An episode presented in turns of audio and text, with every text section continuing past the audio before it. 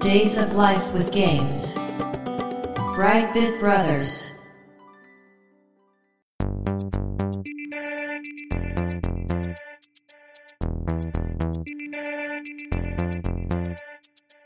どうも、ワンピー川崎です。どうも、2P 長谷川です。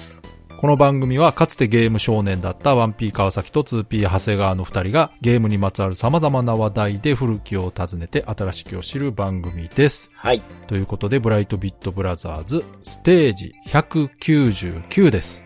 ありがとうございます。今回のテーマは、バイオ戦士ダン、インクリーザーとの戦いはい。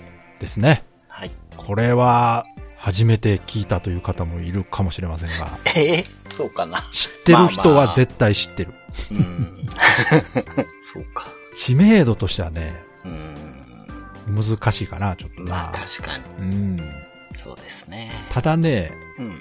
結構取り上げられること多いタイトルだと思うんですよ。ほうほうほう。うんああ、まあ、うん、そうかもしれない。私もね、実は、うん。当時もその後もですね、遊んだことはなくて、うんうん、うん。でもタイトルだけは知ってたんですね。ああ、なるほど。やはりね、タイトルのインパクトが素晴ら しい。うん。あの、一回聞いたら忘れないタイトルなんで。うん。ということで、長谷川さんが、まあ、今回はね、いろいろ調べてきてくれたんですけど、はい。これは長谷川さん当時遊んでた。遊びました。これね、うん友達にカセット借りて、ほうほう。クリアまでやりましたね。ああ、そう。ううんん。じゃあ結構当時の思い出がちゃんとあるゲームなんですね。あります。いや、これね、私今回うん。 YouTube で軽くはい。見たんですが、うん。非常に面白そうですね、これね。ああ、うん。はい。見た感じ、普通に面白そうなアクションゲームでしたけれども。うん。うん。なので、今回その実際遊んでた長谷川さんのね、はい。説明を聞いて、はい。どんなもんかなと楽しみにしてるんですが、はい。はい。はい。まあ続きはね、本編でということで、今回もよろしくお願いします。よろしくお願いします。 Days of Life with Games. Brightbit Brothers. バイオ戦士ダンですけれども、うん。まあ、前回ね、うん。バイオミラクル、そう。僕というパーだったんで、そうよ。 なんかバイオつながりになってる。はい。CM がね、当時あって、はい。インクリーザーに食い尽くされた地球の危機を救えって、おー。宇見健二さんが言ってまああ、した。かっこいい。かっこいい。まあじゃあ、 やっぱりこのサブタイトルのインクリーザーとの戦いというのは敵のことなんですね、これ。そうです、そうです、うんはい。発売されたのが1987年9月22日はいということはで、いファミコンのカセットなんですけれどうんうも、んうんうんジャレコから出ていまして、じゃれこね。はい。ジャレコの17本目のファミコンカセットということで。ああ、そう。うんほうほうほジャレコってう。う、ん。ディスクも含めると、うん。 57作品もうわ、すごいな。出してて、すごいな。ね、うん。思ってるより多いですよね。多いうん。うーん。そうそう。そんな57作品の中の一つのはい。アクションアドベンチャーということになっております。1987年はね、本当にもういいゲームがいっぱい出ているや多い年で。う。うんん。まあ似たタイプのゲームだと、うんリンクの冒険がほうほうね、ほ任天堂か確らかに出てて、うんあとカルチャーブレーンから飛竜の剣とか、SNK からアテナとう。なるかほど、ね。ということは、はい。だからゲームは横スクロールアクションはでい、ストーリーはそのサブタイトルにもあるインクリーザーとの戦いを 描いてるんですけれども、いもうちょっと詳しく物語を説明すると、はい。西暦2081年、おう。地球外生命体インクリーザーによる侵略で、うん。絶滅寸前にまで追い詰められた人類は、ジルの望みをかけた最終作戦を実行に移す。うんそれは選ばれた戦士にあらん限りの強化を施した後、 うん。インクリーザーが来訪した1999年にタイムワープで送り込み、ああ、彼らの母体を倒して未来を変える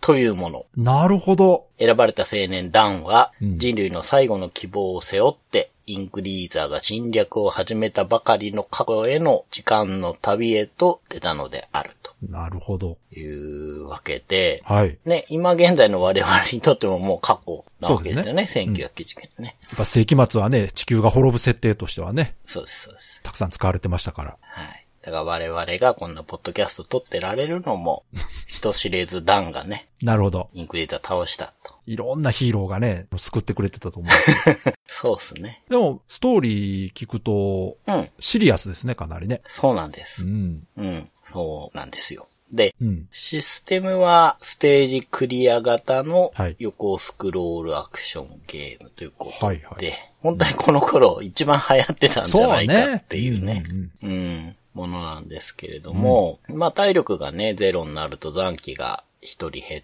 て、ほうほうすべてなくなったらゲームオーバーだよっていうタイプで、うん。コンティニューが5回までできますと。おー、うんなんかアーケードライクですね。そうですね。うんうんうんコンティニュー制限あるんや。そうそうそううそう、ん。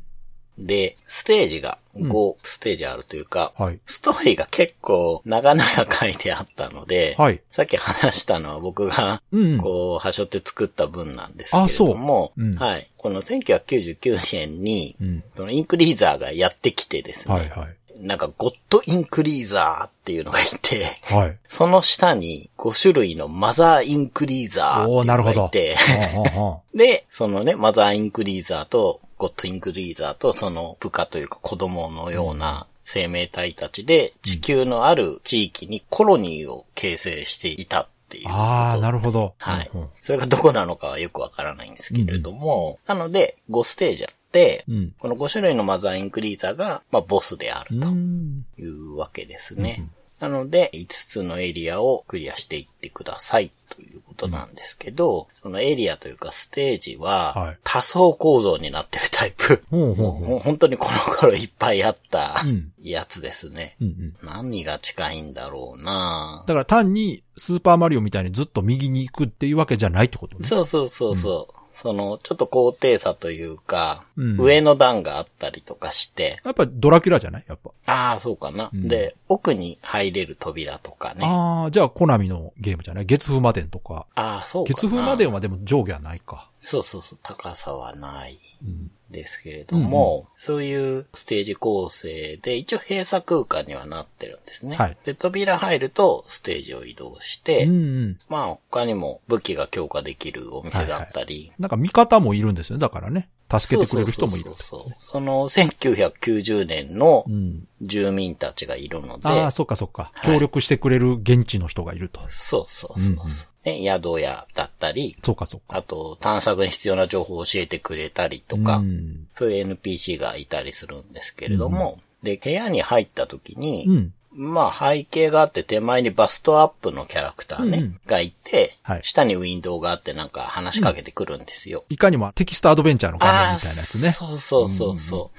あ、そうですね。だからアクションアドベンチャーって言ってるのかもしれない。そうだと思いますよ。うん、うん。情報を聞いてね。うん。うん。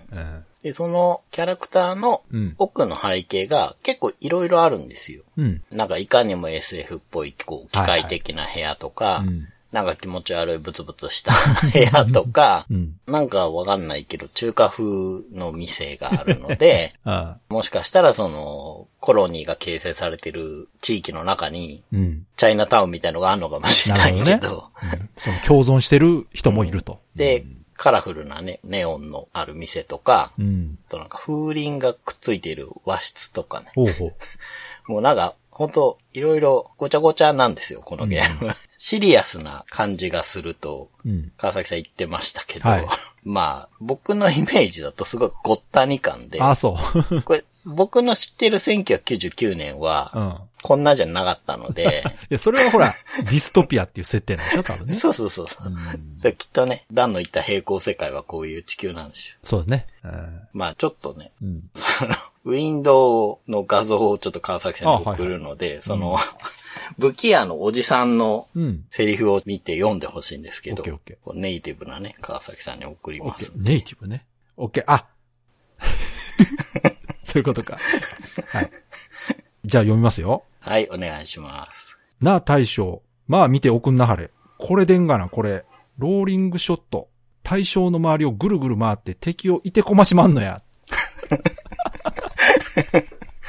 すごいな、これ。これどうですかあんまりうん。口がいい方じゃないような気が。そうね。 いてこますって。これ多分関西の人が書いてないかな、このセリフ。逆に。あの、ジャリンコチェとか呼んはいはいはだい関東の人が考えたあ関なる西ほど、弁っねぽいな。。なるほど、なるほど。いてこましまんのやっていうのはちょっと、こってこってすぎるというか。でも、あの、面白いじゃないですか。こういう、その、世界観なんですね。そうなんですよ。こういう人がいて、なるほど。なんかね、うん。うん、なんか他の武器の時はう、ん。どつき回します、みたいなこととか。武器屋さんってこの人だけってことそうそうそうそう、この人だけへえ。何回も出てくるんですけど、うん。こういう人がいたりとか、うん。あとね、こういう人というか、まあこれ、まあとりあえず画像じゃあ送ってみましょう。はいはいこういうう、んちょっとね、ミニゲーム的なのがあって、これ、うんうん知ってる人にはすごく有名なやつなんですけ ど。はい。え押し相撲するのそうですよ。 これちょっとウィンドウのセリフを。あ、わかりました。おい小僧、俺と押し相撲やらねえか。俺に勝てたらいいもんやるぜ。っていうね。これ、うんこれ誰ですかあのこれ、喋ってる人明らかに人間ではないですね。そうそうそう。茶色で、ライオンみたいな縦紙があってですね。遠目に見るとブランカに見えなくもないけど、ああ、はいはいはいはい。寄るとはい。人間じゃないですね、完全こに。れ、僕的にはよると、うん。毛がもさもさしてるうん、プレデターです。 だってこの口プレデターでしょ、この。ああ、プレデターの口ってこと か。なるそほうそどうね。。でも、目はね、虫みたいになってるっていうね。はいはいはいはい。これは、ことですよ、1999年。インクリーザーのせいでこうなっちゃったのか知らないけど。 これだからあれじゃないのインクリーザーじゃないのこれが。これ、違う、どうなん インクリーザーはインクリーザーの中のいいやつじゃないのこれ。いいやつ。いいやつは、そうそう。まあ、いいやつかわかんないですけど、うん。この人と押し相撲遊びができるそといううか。そこがすごい。まず押し相撲は宇宙的にも有名な競技なんですね、これ。そうなんですそかれね。か、その、地球に来て教えてもらったらすごい面白くてハマったんかな。これそうなんですかね。この、まあ、エイリアンだと思われるいや、人でもすと。ごい、このキャラ付けというかめちゃくちゃ印象深くて面白いですね、これ。そうそう。この後、はいってやると、うん。押し相撲できるんですけど。ミニゲーム。ム始まるんですね。はい。まあ、連打ゲームが 単に始まるだけなんなかんですけ買ど。ったらアイテムもらえるんですかお金くれるんですよ。あ、お金くれんうの、ん、うん。現実的や。 だけどね、専用の結構でっかいキャラの絵が出るんですよ。全身のうんなんか横から見見たた。うん。 でね、よくわかんない部屋でやってるんですけど、うん。奥の壁にね、うん。空手道場とかにあるような文字が書いてある。あの、格言が書いてあるようそなうね。そうそうそう。 そこになんかまさに押すって書いてあるんですよ。漢字で。誰やね、だからこ で、そのね、漢字の押すの左右にねれ。う、ん。男性マークのアイコンが書いてあるんですはよ。あはあはあはあ。押すね。ああ、押すと押すをかけてんの か。うん。これはコテコテやな。どうですかこう、シリアスだと思いきやって感じねでしょ、確かに。はい。ある意味、じゃれこっぽいなっていう気はしますね。 コナミでもナムコでもない感じ。そうそう。うん。そうなんですよ。だからね、うん当時、その友達に貸してもらったって言ったんですけど、はいはい僕ね、メトロイドやる前にこのゲームやって、うんまあ、メトロイドと比較する理由がちょっとあるんですけあど、はい。なんか、すごい衝撃でしたね。そっかそっか。なんだこれやと思って。確かにメトロイドともゲーム自体似てますもんね、ちょっとね。はい。うんはい。あとね、その、うん金髪のお姉さんがね、はい受付してうる、んうんカラフルなネオンの宿屋があるんですけど、なるほどお姉さんがいるとこは完全に洋風なんですよ。うんうん。なんかシカゴとかにありそうな、もうはいはなんですけど、うん泊まりますってやると、うん障子の部屋で、い。うん。こう 窓の上から風鈴がうん。垂れてて、奥に満月が見える和室なんですよあれなんじゃないその、アメリカ人が考えた日本のホテルみたいな感じ。そう、そうなのか な。映画でよく見るけ ど。でね、ダンが浴衣着てね、うちは青いで、こっち見てにっこりなしんてるんででやすねよん。。でチリーンって音がちゃんとすんの。どこの世界線やねん、これ。うん。意外と、1999年もくつろげるのか。そう。全然、 なんていうかな、気が抜けてるというか、まあだから滅びる前なんですね、まだね。うん、なんか、全然大丈夫そうだなっイて。ンクリーザーが動き出した頃がこの頃ってことでしょまあまあ、。そうかもしれないですね。うん。だそうかもしれなかい。らもう、うん。街をボロボロにされた後じゃないんですよね、まだね。ないのかもしれないですけど。で、この宿屋もね、うんたまにあいにく満室でしてとあから言われるんあ、で、そんなことあんの多分人気なんじゃないですか。え、面白いな、それ。うん。珍しいですね。なんかどういう条件だかわかんないけど、入れない時はそういう風に言われるんでえー、面白い。ねへーす。まあそんな感じうでん、変わった住人たちがいる、はいはい。ごったにの世界観なんですけど、うん一体ここはどこなんだいや、でも面白いじゃないですか。 うん。うん。はい。で、普通の画面ね。うん。ゲーム中の画面。このアドベンチャーパートじゃなはいいはといころは、サイドビューでう、ん。画面の上にですね、UI 系がいっぱい収めてあるタイはいプ。まあよくあるタイプですけれどうんうんもうん、で、左の上にスコアがあるんですね。この時代のゲームなんで得点そうですねがちゃんとあります。で、その下にライフゲージがあるんですけど、うんこれ数字じゃなくてちゃんとバーのタイプね。はいはい。あって、で、真ん中に現在装備している武器のアイコンっていうのがほう。出てるんですよ。ほうほで、その右側に MV って書いてあって、数値が書いてあって、その下に EN って書いてあって、数値が書いてあう。うるんうんっ。ていう、この二つの数字が、うん。まあこのゲームのちょっとした特徴で、うん。でまず MV 値っていうのがはい。何の略かというと、うん。マザーバイタリティシステムっていうものの数値なんですね。なんすか、それ。大層な。これはですね、ステージのボス、いわゆるマザーインクリーザーのうん。体力へなんでえ、すね。え、んボスの体力が出てるってこと常に。うん。で、これ時間経過で増えていくんですよ、徐々に。え、面白い。うん。じゃあ早く倒さないとどんどん強くなっていくってことそうそうそうそうそう。え、面白。だから制限時間とボスのヒットポイントがイコールの仕組みなんです、こえれ、。面白いっすね。うん。え、いいシステムですね、それ。で、なんかね、説明書うに、ん。このマザーインクリーザーのうん。仕組みみたいな、学研とかにありそうな絵があって、マザーインクリーザーが卵みたいのなんか出産するんですはよ。いはい。うん。そうすると、ヘビみたいなのになって、うんちょっといかつくなって、うん首が増えて、みたいになったら、またマザーインクリーザーに吸収されるらしいんですよ。へえ。みたいな図解とかあっ面白いなるて、ほだかど。ら、そうやって体力を増やしてると。そうそうそう。時間が経つと強くなるよ、みたいな設定がちゃんとあってですね。ここうがん、なんかちょっとメトロイドと似てるなーって。ああ。まあ、メトロイドは時間制限はもう最後だけですからね。まあ、そうですけどね。いや、こうんれでも面白いですよ。その、うんリアリティがあるというか、うんうんうん。まあ、放置しておくと敵はどんどん強くなるから、早く倒さないといけないっていうね。そうそうそうそう。いや、いいですね。うん。うーん。で、上限が999なんですけど、 あそうなんや。僕はそこまで行ったことないですすげけえなカンどス、トすんのか。うん、乾燥するとニスになっちゃうみたい。あ、やっぱダメなんや、もうん。う。うん、面白い。えー、まあすごだいからもう、マザーが強くなりすぎはいはていもう手に負えません、ゲームオーバーみたいな印象じゃないですか。そんなゲームオーバーの条件聞いたことない わ。すごいなうんでもね、考えようによっては999から始まって0になって、タイムがなくなったらゲームオーバーですよっていっぱいあるじゃないですか。はいはいだからそこに理由付けちゃんとしてるっいてや、こことれです素よ、ね。晴らしいと思う。これ、うん。いいわ、面白い。うん、う。うんん。で、もう一個の EN 値っていうのは、うんうんまあエネルギーなんですけど、はいこれもね、ちょっと変わった仕組みがあってほう、敵を倒すと時々 E って書いてあるうん丸い弾を落とすんですよ。うん うんまあ、ロックマンだと E 缶ですけど、そうねこれね、E 玉って呼んでた気がするんですけど、当時 そ。のま まや。そのままや。まあ、これがうん。武器がうん。表示されてます、アイコンでって話したじゃないですか。はい、はい。まあこれでね、ちょっと勘のいい人はわかると思うんですけど、うん武器が変えられるんですよね。ほうほうん。いろんな武器があって7種類あるんですけど、うんその各武器に対して、う。うん。消費 EN 値っていうのが設定されてるんですよ。ああ、そう。はい。だから初期期。装備以外のうん。増やしていく武器っていうのは、うんこの EN 値を消費して使うっていうことになるんですけれそどれも。こそ。ロックマンですね。そうそうそう。うんん。なんですけど、うんそれだけじゃなくて、はい。通貨も兼ねてるんですよ、これ。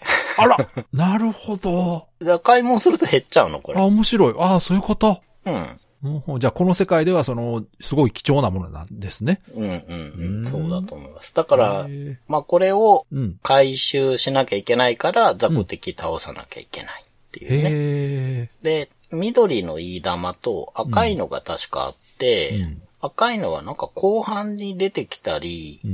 隠しで出てきたりするんですけど、うん普通のよりいっぱいポイントが入ったような気がしはいまはい。す。そりゃそうでしょ。うんうんなので、ここら辺がね、まあ、ちょっとしたことなんですけど、うん。まあ、特徴かなと思いますけどね。うん。で、操作ですけれども、うんまず十字ボタンで左右に移動。うん。で、下入れると段が伏せます。なるほど。土下座って言われたりするんですけど、うん姿勢を低くするわけですね。そうですね。しゃがむっていうより完全に四つん這いになります、段。うんうんで、その状態で左右に動くと、うん。まあ、はって動くんですよね。なるほ段ど。うんで、B ボタンが攻撃なんですけど、はいその状態でも攻撃できるので、おー下段攻撃になります。いや、それできないと大変 ですよ。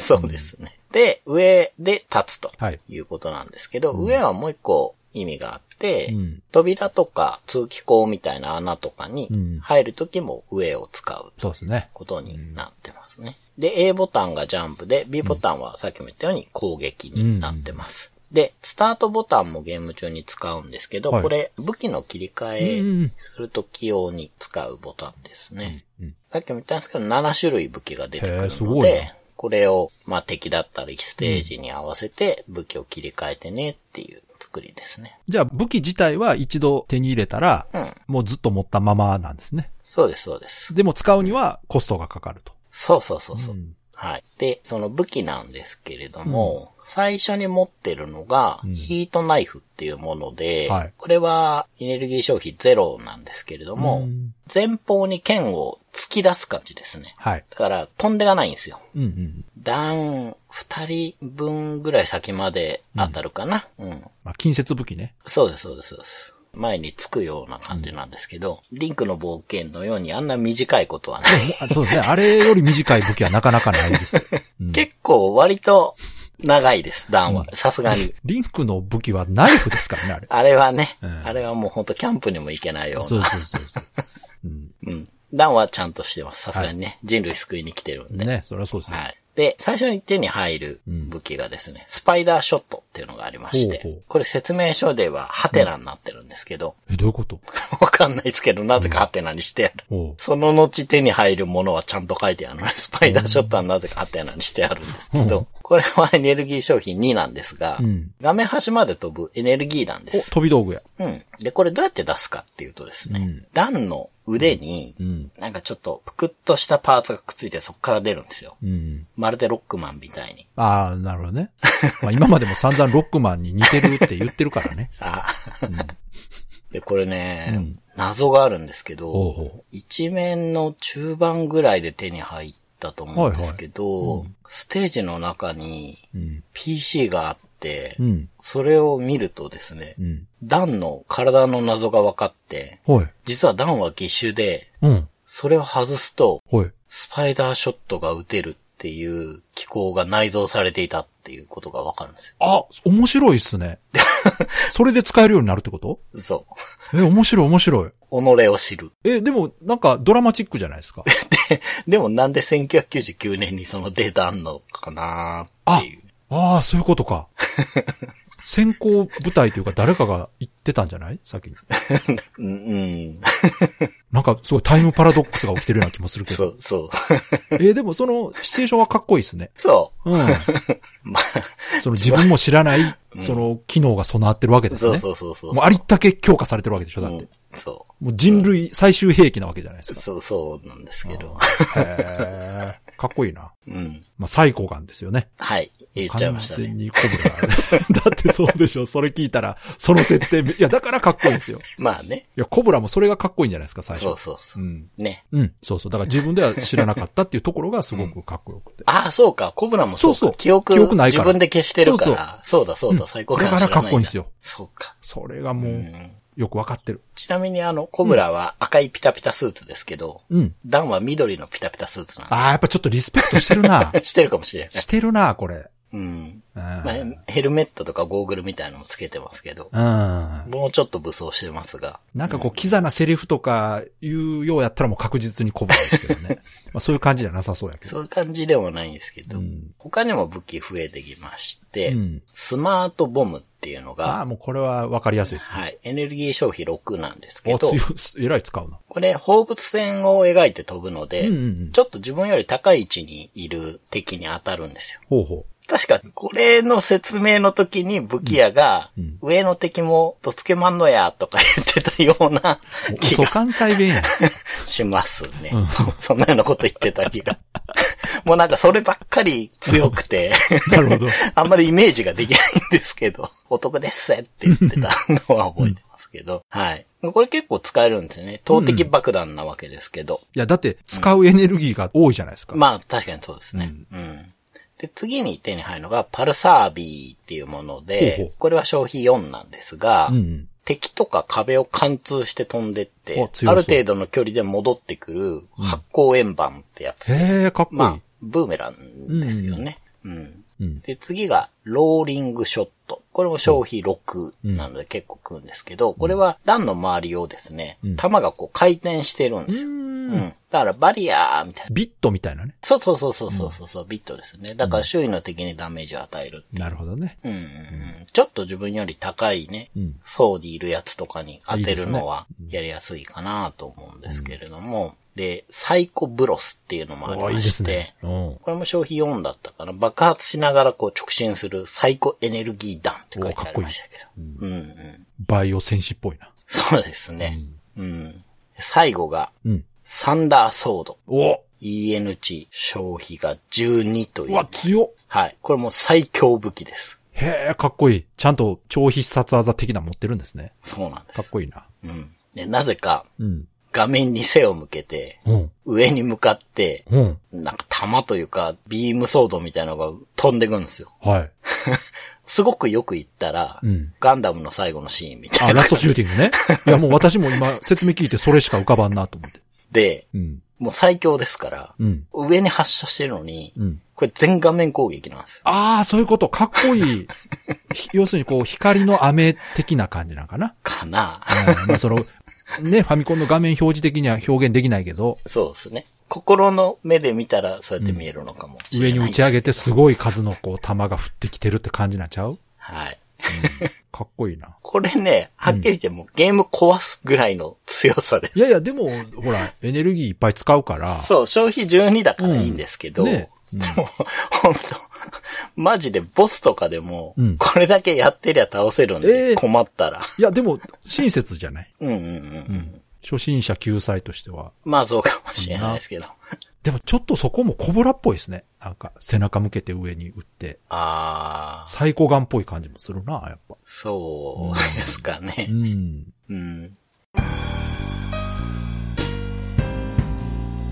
Days of Life with Games. Brightbit Brothers. ダンはね、まあ川崎さんはまだ本当のダンを知らな いので、ちょっかっこいいな。と、かっこよく見えてるかもしれないですけどそっかそっか、結構ね、うん。リアクションのドット絵がコミカルなんですよ。ああ、いや、だから、ほら、コブラだってコミカルじゃないですか。まあそうか。うん。コミカルな中に、たまに見せるかっこよさというか、ハードボイルドさが ね。ダメージ受けた時にね、うんすっごい痛そうな顔するんですよ。ああ、そう。なんかわかんないけど、こっちを見るんですよ。どういうことカメラ目線なのそう。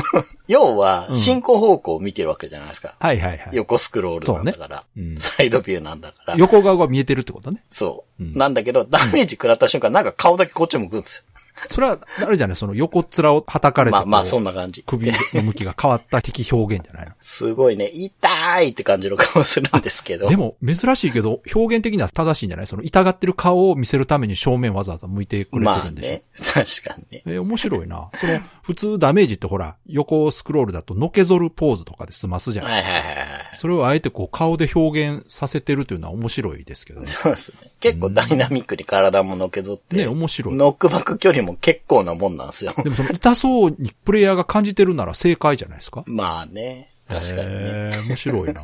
あれかな、ジャッキーリスペクトとか。あ、そんな感じ。ねそうそう。ねえ。ブルース・リーかジャッキーかって言われたらいやジャッキー完全にジャッキー。 リアクションは。えーでも面白いじゃない。もう、しゃがみ移動中にダメージ食った日にはしゃがんだままその顔するんで、ね。いいですね。やっぱジャッキーやな、これ。すごい、80年代が詰まってますね。そうなんですよね。ううんん。 で、通風光みたいなのがあるんですけど、うんその、面と面の間を移動するようはいはないそうちっちゃい穴みたいなのあるんですけど、うんうんうんそこから出てきて、うん。高い位置にあったらポトって落ちてくるんですけど、 はその時もなんでかわかんないけど、ダン背中向けて落ちてくるんですい。よ。なんで わかんない。だって横向きの絵があるのに、うんなんかわざわざ後ろ向きの絵でやってて、多分絶対意図的にやってて、まあそうでしょうね。ちょっとこう、コミカルにしてるのかなっていうのがあーで僕のでも、それはほら、印象さっきのアドベンチャーパートの画面そうそとうそかうキャラ見ても、うん、うん。全体的にそういうテイストなんじゃないですかそうそう、そうなんですよね。だからまあちょっと武器の話から脱線したんですけど、うんうん。その7つの武器って、はい全部じゃないんですけど、武器によってパワーアップすることができるんですよね。ほうー。ん。それもちょっと楽しくて、 ほうほうほまあこれはね、まあなんちゃって中国喋りの男の人が いて、う。うん。あ、強化してくれるってことそうそうそうう。ん。損させないよ、みたいなこと確か言っあーはーては、ーあ、じゃあ武器を強化してくれる人がいるのね。そうそう、お金払って強化してくれるんですよ。で、強化するとシェイシェイよって確か言われたような気が する。うん。あははいかにもなうんうん 感じなんですけれども、まあそういう人もいて。でもこのパワーアップできるっていうのがちょっと楽しいんですよね。うん。で、これだけじゃなくて、他にも、まあアイテムって出てきて、 うん。注射器みたいなのが出てくるんですけど、はいこれライフが4つ回復するってああ、いうなやるほつど。はで。ーはそう、回復アイテムっていろんなゲームでね、ーうん。まあお約束というかもう必須ですけど、そうね。注射器で表すのって結構珍しい。そうね。まあ、気がしま救すね急箱とか、うんうんうん。ハートとかね。薬とか、うん、そうね。うんうんだって、エネルギーはいいって書いてあるんでしょそうです。いい玉です。もう体力もなんか違う表示でもね、良さそうなもんですけど。まあやっぱりバイオ戦士ですから、 注射なんじゃないやっぱ。うん。うん。で、あとはね、よくある、あの、ワンナップのね、ちっちゃい段のやっぱそうなんや。やつと ワンか。ナップはなんかちっちゃいキャラなんやそなう、ちっちゃいキャラ。うん。わかりやすいですけどね。まあそうですね。それは本当にそう。ねうん。あと、敵からのダメージを半減するサイコバリアっていうもあいのいとか、これも確か変えるんですけど、うん。あとね、移動速度が1.5倍だったかな。うん。移動が速くなるジェットブーツだっけなっておーいうのとかあ、ね。いいですね。うん。こういうのがあるんですけれども、なので7種類の武器とこういうアイテムを使っうてん、ステージ5つうん。頑張って攻略していきましょうっていうゲームなんですよね。うん。で、まあ特にね、 すごい変わった仕掛けがあるかって言ったら、うん。 MV1 と EN1 ぐらいでしかないんですけれども、じゃあゲーム自体はそのオーソドックスなはい。アクションゲームという感じなんですね。うん。うんそうなんです。だから、オーソドックスなアクションで、うんあとね、パッケージの絵がかっこよかったなって印象が当時あって、あーはいはいうん。で、カセットもなんか黄緑色で珍しい色。なんかうんジャレコのカセットってちょっと変わったそ色うがね、多いイメージ。。ジャレコ変わってますよね、カセットね ありますけどねこだわってましたよね、なんかうんうね。んうん。結構おもちゃっぽい色使いうんうんそうそうしてたなと思うんですけど、で、難易度はね、うん高かったなーっああ、そう。難しかった。うん、ノックバックが過ぎるってあいうら感じとあか、それもドラキュラタイプってことそうそうっう、てなるやつそあーう、もう多分、段4人分ぐらいえずれるんで、結構飛びますね。うん、かなりあーずれるんですよ。ううんうんん。うん。え、落ち字にもあり知事にあったかな、で、ジャンプも調整が効かないタイプだったと思ああ、それうんはですよね。厳しいな、ちょっうと。ん。だからまあ、ファミコンあるあるといえばね、そまあうねなんです。けまど。あまあ、そうですね。うん。回復もね、うんあんまりないんですよね。でも、宿屋はあるんじゃないの回復。なんですけど、ん満室ですって言われそたれりがす分るか。らへん な。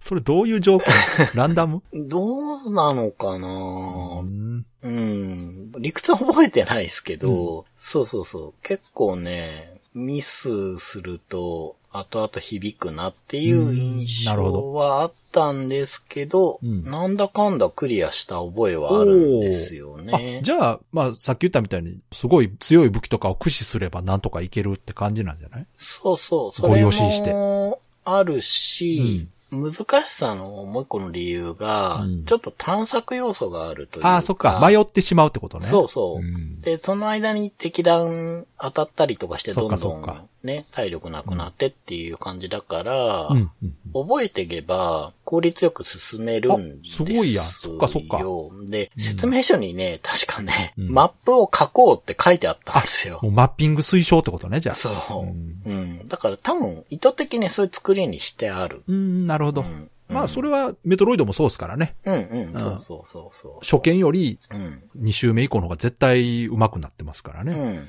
うん。で、多分、このマザーバイタリティシステムって、はい。マッピングしたりとか、うん敵の位置を覚えたりとか、うんまあ結構覚え芸なところがあるんですけど、このゲームは。いうんまあそれと噛み合ってるかなと思うんですよ。うんまあ効率よく進んでいけば、うん早くボスにたどり着そうでいすて、ね。うん。強くなる前に倒せるわけじゃないですか。うん確かに確かうん。だから、上手くなっていくと、うんスイスイ行くはずなんですよ、理そうで屈すね的にはね。うんだから、ここは噛み合ってるんじゃないに。かそうねな。とは。いや、そんな気しますね。うん。うんそう。だから、1回目より2回目、うん2回目より3回目の方が効率よく進むことができるはずなんです。ちゃんと覚えてはね、いマッピングしていけば。うん。で、そういう、まあ、アクションゲームとしての、うん一応こう、骨太な感じに対して、うん。なんかよくわかんないギャグ要素。そうね。うんうん。でね、いや、本当なんか訳がわかんなくて、うん。面と面の間にうんボーナス点とか出るじゃないですか。はい。なんかそういう感じので、うんなんかよくわかんない真っ暗な画面に、うん。なんかエリアの番号が書かれた丸い筒っていうかシェルターみたいなのがあって、そこに扉がついてあるんですよ。はい。で、画面右から弾がトトトトトトって走ってきて、うんそれに入るんですよね。うんで、扉閉まって、うん。ちょっとしたら出てくるんですけど、はい。なんか一面と二面の間だとうん、段が忍者になって出てくるんですよ。はなんでって思うじゃないですか。 あ、え、その後服装変わってるってことじゃ変わんない。あ。あ、その、その時だけ変わってるってことそそれは、 それはあれじゃないあの、幕間のこう、ちょっと演出というかテレビで言うとアイキャッチ的なもんじゃないのう。そうそうそうそう。うん。ナムコのゲームってあったじゃないですか、そういう。うんうんうんなんか、パックマンとかでもうんあったけど、敵と追っかけっこしたりするのあったじゃないですか。あーはいはいはい多分ああいうノリなんうん、そうね。だと思うんですいよや。いいじゃない、楽しませようっていうのがあって、いいまこあとじゃない、、それはある、 それはすごいあるんですよ。その忍者になったり、うんバネのついた顔みたいのになったりどう。いうことや あの、めちゃくちゃ気持ち悪いんですよ、そ れが。それ2面と3面の間に出てくるんですけど、3面と4面の間が確かダチョウになってた。もうなんかあの、 ふざけてんだろうけど、脈絡がなさすぎて、もうシュールすぎるんですよね。なんかこう、プレイヤーを楽しませようとしてくれてたんじゃないですか、それはそうだし、 子供だったらもう爆笑でしょ。爆笑したか爆な。笑でしょう、もう子供なら。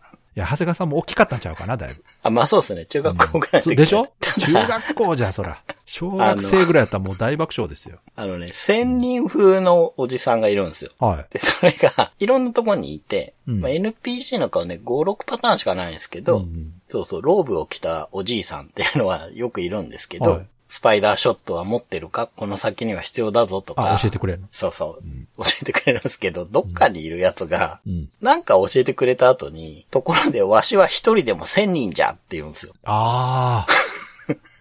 これあれやな。 企画の人がそういうのが好きなんやな、これ。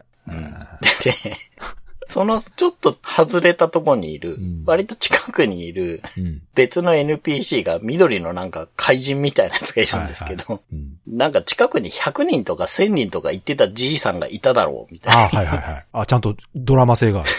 あいつは頭がおかしいんだって、言うだけの人がいるんですよ。確か。いや、面白いですね。まあ面白い。ちゃんとこう、世界観が構築されてるじゃないですか。まあそう。いや、本当にね、うん。楽しませようとしてはいるんです。う。うんん。いやそれはすごい感じるし、うん。すごいなって思ったのが、うん。女性の NPC、金髪のお姉さんが、うん。いて、なんかね、この先は普通に行けないぞみたいなさっき言った仙人のじいさんがいて、うん。言うんですけど、うんその近くに金髪のお姉さんがいて、うんあなた目も大きいし化粧映えする顔だわ、みたいなこと急に言ってくるんですよ。うで、ん変身してみないって言われるから、ほうほあ、お化粧かなと思って、うんはいってするじゃないですか。う。うん。その、アドベンチャーパートから普通のサイドビューに戻ってくると、うんダンがムッキムキの怪人になってるんですよ、緑の。え完全にキャラ絵を書き換えてるんですよ。えええすごい。で、武器とか、ん。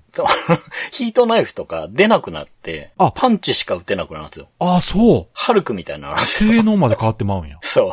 え、すごい、面白 いな。めちゃくちゃ強いパンチみたいのを打つようになって、壁とかぶっ壊せるようになるんですよね。あら壊せるやつを。はいはい。で、それで先に進むっていうとこがあって、へえ。でそれって、うんまあ、単純にここで変身できるととか、変身スーツだとかにすりゃいいのに、うんその化粧してくれんのかなっていう、まあそれも唐突なんですけど、そうね。うん。まあ確かに変身してみないとは言うんだけど、 その演出でこれにするってすごいなって。そうですね。独特のセンスを感じますね。うんそう、すごい。 まあだから、ハルク的なことなんだと思うんですけど、確かね、そのモンスターでどんどん進んでった後に、またお姉さん出てきて、はいお化粧落とすのはこちらって言われるんですよ、確か。へえ。で、そうすると、なんか普通の段に戻って、うん。ほら元の男の子とか確か言われるんへですよ。え、面白い。なんか、すごい個性的ですね。そうそうこの辺のセリフ回しとか。そうそうそう、そうそう、本当にそう、言葉選びがね、変わってるんですよね。面白いな。うん。って いうね、ゲーえームなんです面白いですけねれど、うんそう、だからね、まあ僕はね、思い出に残ったし、うん。クリアするまで遊んだから、はいまあ面白かったんだと思うんですけうんうど、んうんいろんな意味でね。うん。ただ、まあ操作性は、お世辞にはいいとは言えなあ、いそう。し、うんこれは隠れた名作です、傑作ですっていう気はないというか。ああ、そこまでじゃあないねや。そうそう。まあ好きな人はいると思いますよ。うんうんうんで、それはもう全然わかるんですよ。このゲームにしかない面白さは確実にある。うん、うん。うん。で、妖怪クラブだったっけな、ジャレコのこの後に出たゲームで、ちょっと似た雰囲気のパッケージだったから、はいはい。まあ遊んだゲームがあったんですけど、うんそっちはね、最後まで結局やらなくて。。あそうで、まあだから、バイオ戦士だ、あの面白かったなって、それやった時確か思って。いや、多分、あれじゃないその、なんやこのゲームと思いつつも、なんか、次どんなこと起こんのかなとかっていううん、うん期待があったんじゃないですか、やっぱ。そうそう、結面構白いなっていうね、その異常なノックバックとかで、うん。もうって思うんですけど、うんうんなんだかんだやっちゃうんですよう。ん。うん。そうそう、だからクリアまでやったんですけど、うんこのゲーム、 ジャルゴから出てるんですよ。開発がアトラスでして。はい、出ましたね。はい。もう、今じゃね。ね、開発会社として実はかなりいろんなところで作ってるアトラス。そう。そうなんですよ。今やね、もうペルソナシリーズで。そうねなんだかすごくおしゃれなそうよねメーカーって思われてますけど、うん昔はこんなですから。いやいや、アトラスはん。職人芸ですよ。なんかいろんなもん作ってますもんねそうです。昔はね、一人でも千人茶とか言って たわけですけど、このゲーム音楽が、はいマスコツカサさんが担当してましそうて、、これが、だから私今回動画見たときに、はい。 BGM めちゃめちゃかっこいいなと思ってう。ん。かっこいいです。で、オうんープニングもかっこいいんですけどうん、そうの例のアドベンチャーパートようん。建物の中入った時の音楽がもう完全に女神転生なんですよね。うん。 あの、エコーがかかった。あの、見た目も、そう思うとメガテンですよね。いや、そうアそドうベ。ンチャー。メガテンメガテン。ン。あの、入った時の、ちょっと寂しげな反響してる音楽みたいなのがもうまんまメガテンで、そ絶対同じ人やなと思いましたもん。う。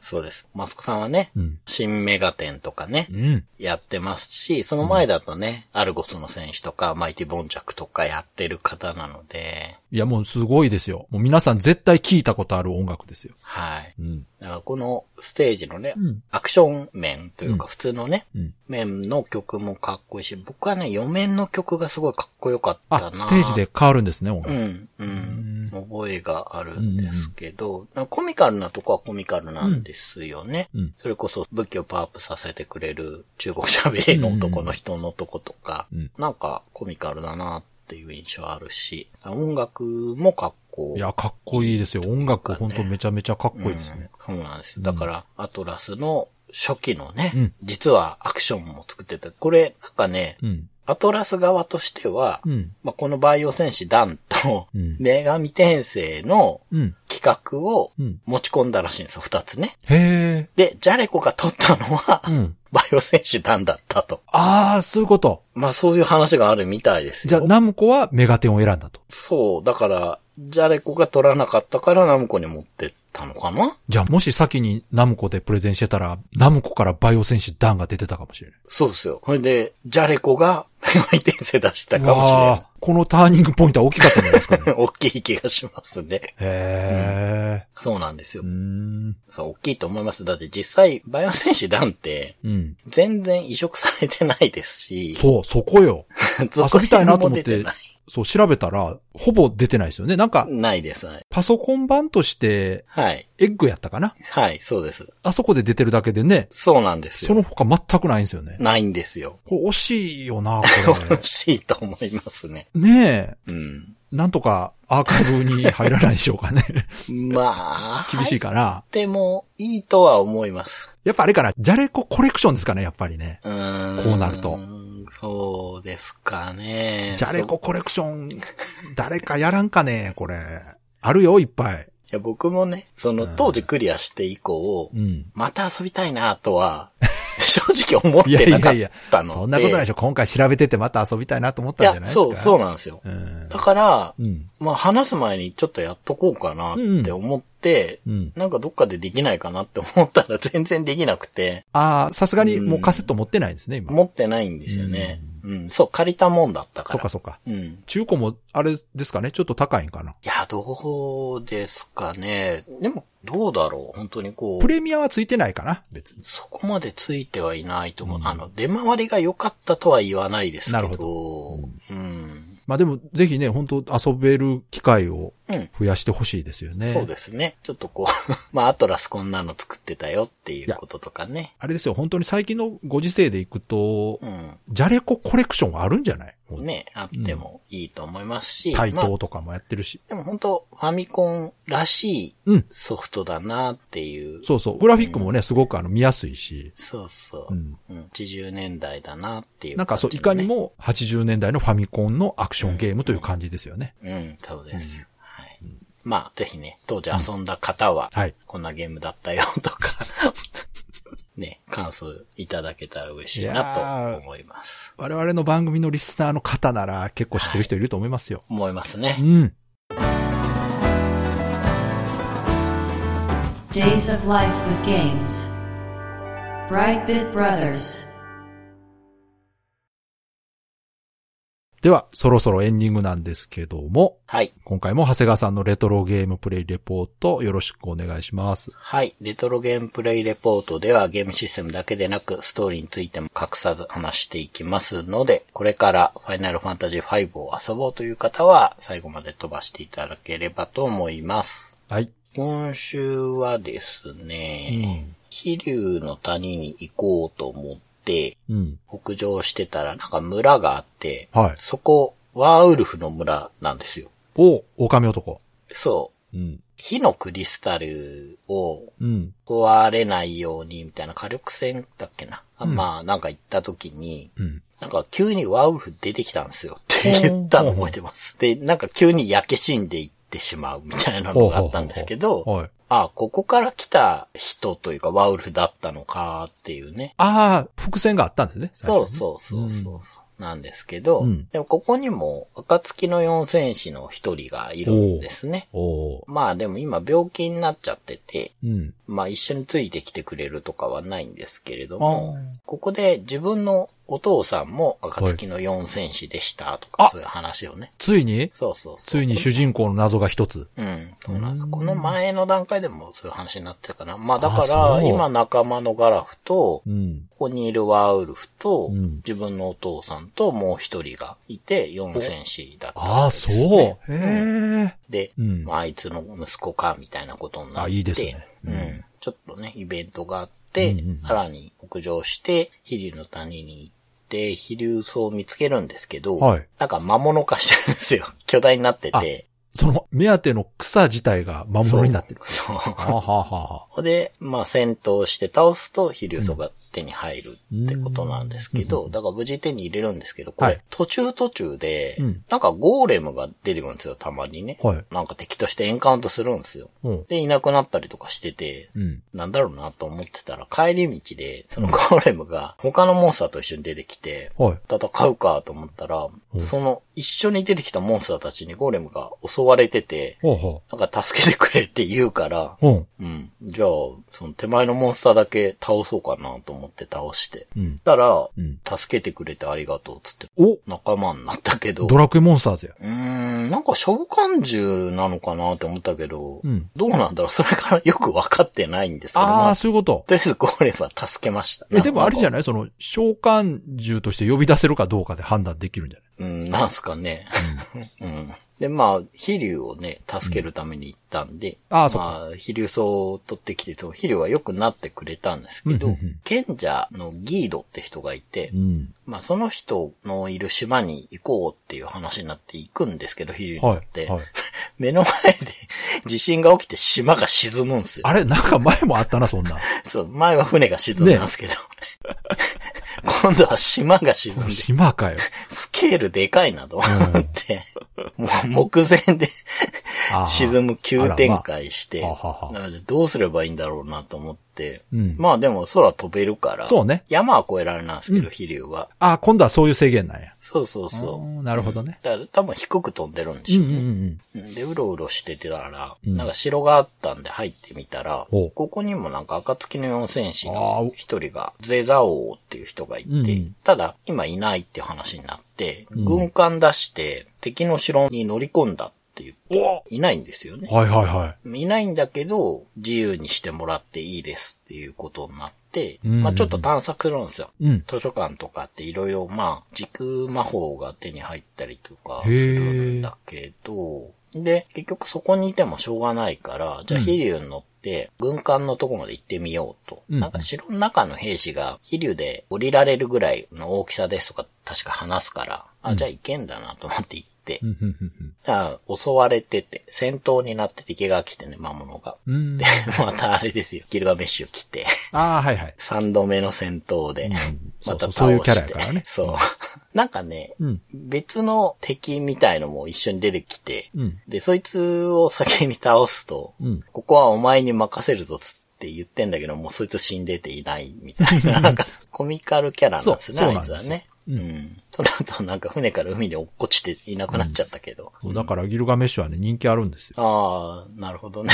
うん、ちょっとなんか、うん、面白いやつだなと思って見てたんですけど、でその後デザ王が、うん。結局軍艦はおとりで、ほうほ敵の城にバリアが張ってるんだけど、うんそのバリアを生み出してる、う。うん。まあ、塔みたいな、バリアの塔みたいのを破壊するためのうん。おとりだと。うん。で、これで行くんだっつって、潜水艇みたいなの持ってるんですよ。おー。で、それで、おー。まあ、水の中から、うん。バリアの塔に通じてる洞窟通っていって、なるほどね。下から入ろあ、いいですね。う。うん。で、バリアの塔を破壊するんですけど、うん。もうデザオの方は、剣士なのかな、この人は。うん。うん。まあ、王って柄じゃないよみたいな話してたけど、途中で。だから地下の動力炉みたいのを壊しに行ってて、うん自分らは一番上の最上階にあるアンテナ壊しに行くんですけど、うんまあ、こっちは壊せるんですけど、下の方も壊してくれたんだけど、うん。脱出ができなくて、爆発に巻き込まれて、まあ、多分亡くなってしまっええあ、そうなの仲間なるのかと思ったた。ね。ならないんですよね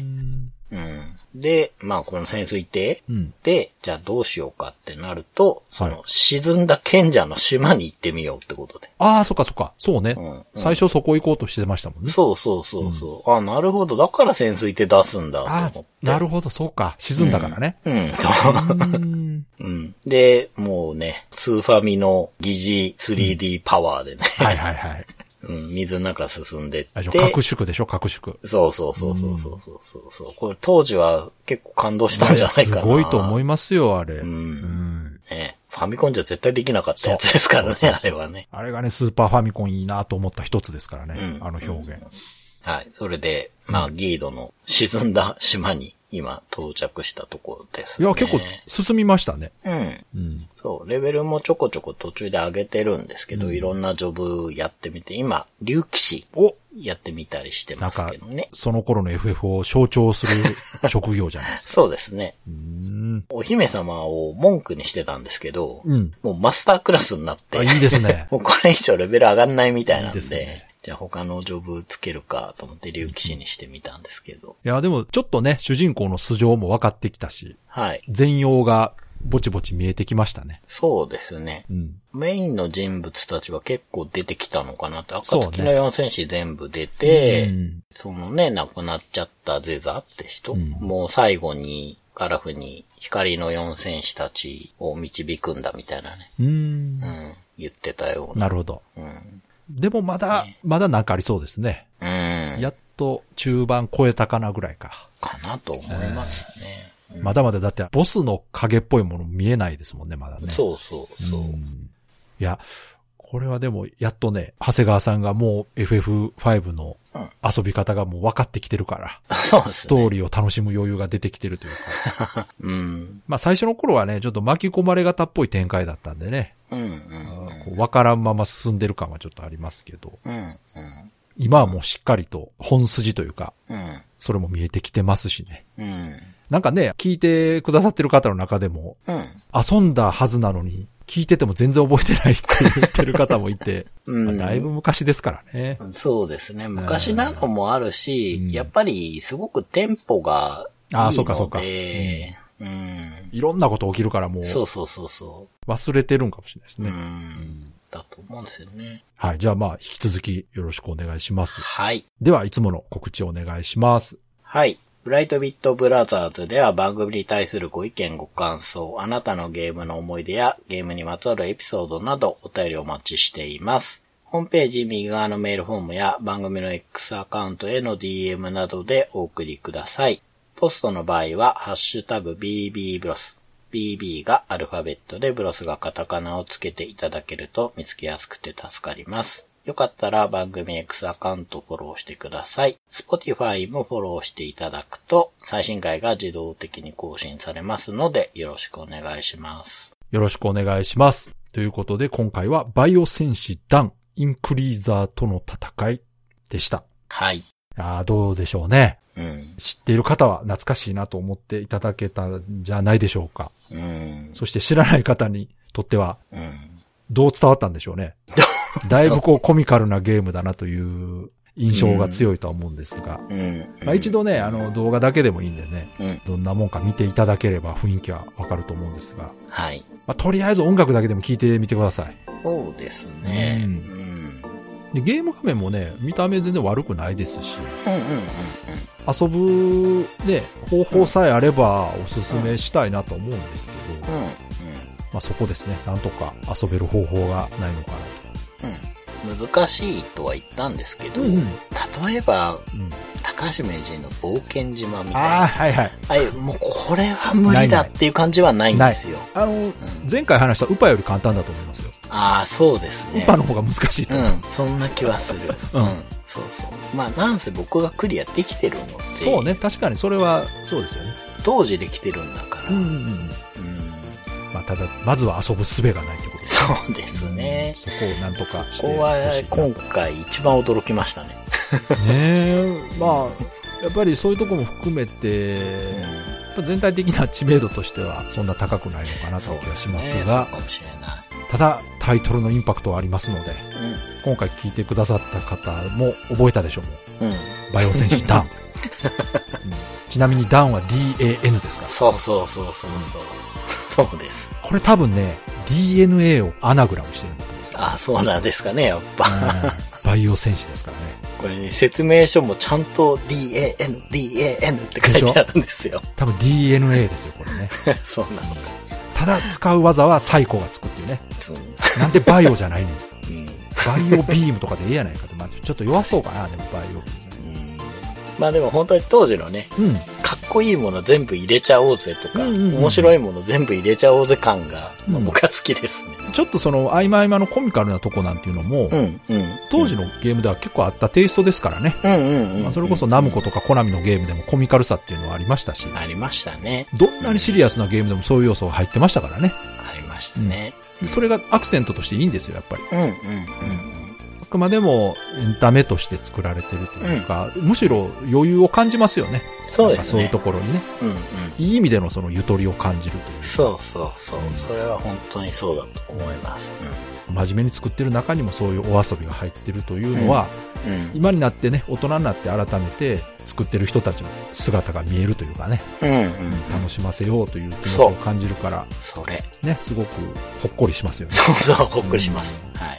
では、今回も最後まで聞いていただいてありがとうございました。ありがとうございました。